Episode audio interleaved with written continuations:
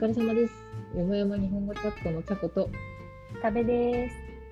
このラジオでは大学でヨーロッパ言語を学んだ2人がいろんな国の言語、文化について面白いと思ったことをゆるっと話していきます。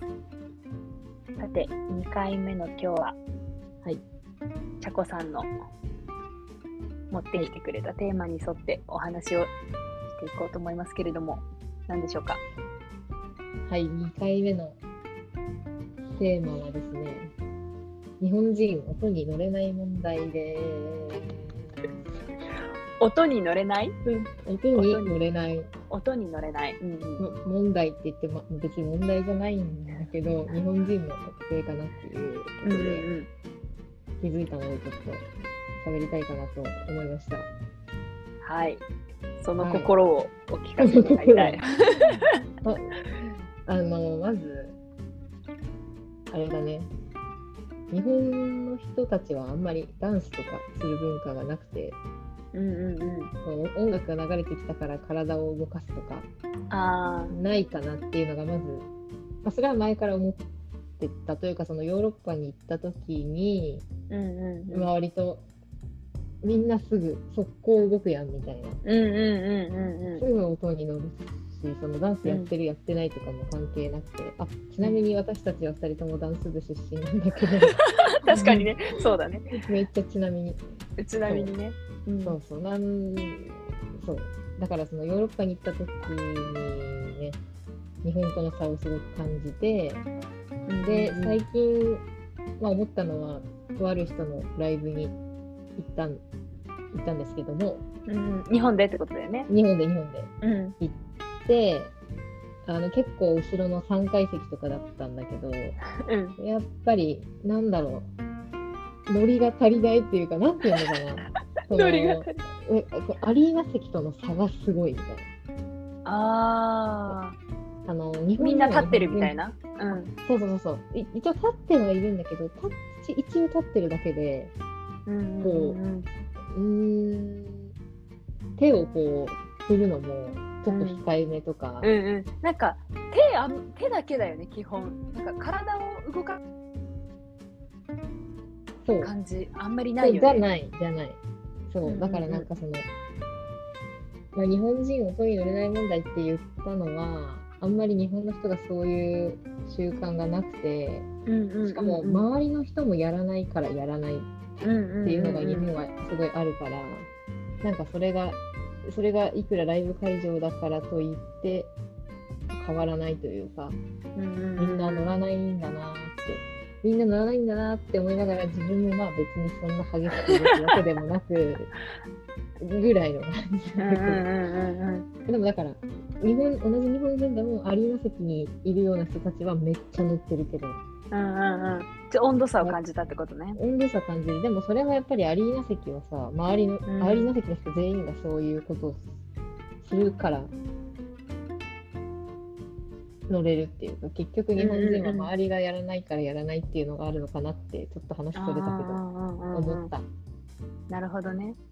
確かになんか、あのーヨーロッパというか、外国だと結構その、居酒屋とか、クラブで飲んでても、めっちゃ急に踊り始めるとか、歌い始めるみたいな、それが日常茶飯事にあるけど、そういうのって日本では、あなんかなんていうの、飲み会のコールみたいなのはあっても、あのいわゆる音に合わせて自然に踊るみたいな、あの現象はあんまり起こらないよね。怒らない、うん。見ない、まず。うん、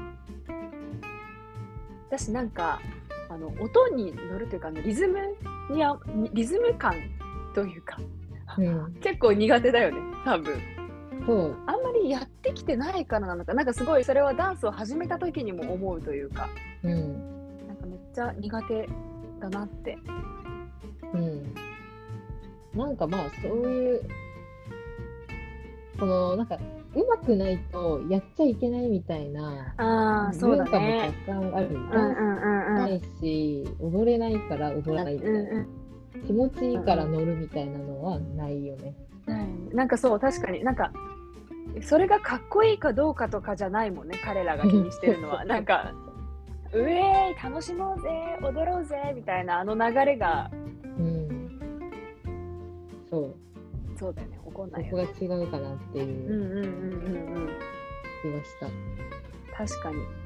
あのー実は私がそのザ日本人を発揮してしまった出来事がうんうん。ありまして、気になる。というのも 留学中にあの私はあの寮でそのチェコで留学してる時にチェコ人のルームメイトと一緒に生活をしていたんだけど、まあ、そのルームメイトがあの実家？自分の実家の小さい田舎町に私を呼んでくれてうん。であのその地元で開催されるなんというかあのなんていうのそのご近所さん同士のパーティーみたいななんか定期的に行われるプロムみたいないわゆる、うん。なんかあの本当にご近所のご家族みんな集まってそれぞれが出し物をするみたいな、うんあのーなんか面白い会があって、そこに、うんあのいあのひ一番最初の日本人として私はうんうん。参加したんだけどなんかそこでダンスタイムみたいなのがあっ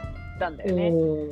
でいやーね別にダンス部活とかでもやってたし踊ればよかったもののめそのなんていうのみんなさみんながみんながめっちゃなんか楽しそうにわーって踊ってるのに私はちょっと入っていく勇気が出なくて、おー。そうそこで踊れなかったっていう、結構結構後からショックそうなんかあの時はみんなで踊っとけばよかったなーとか思いながらもちょっとやっぱりそこで日本人出ちゃったなーっていううん。記憶があるんだよね。だからすごいそれは今日の話をチャコの話を聞いてくさって なったっていう。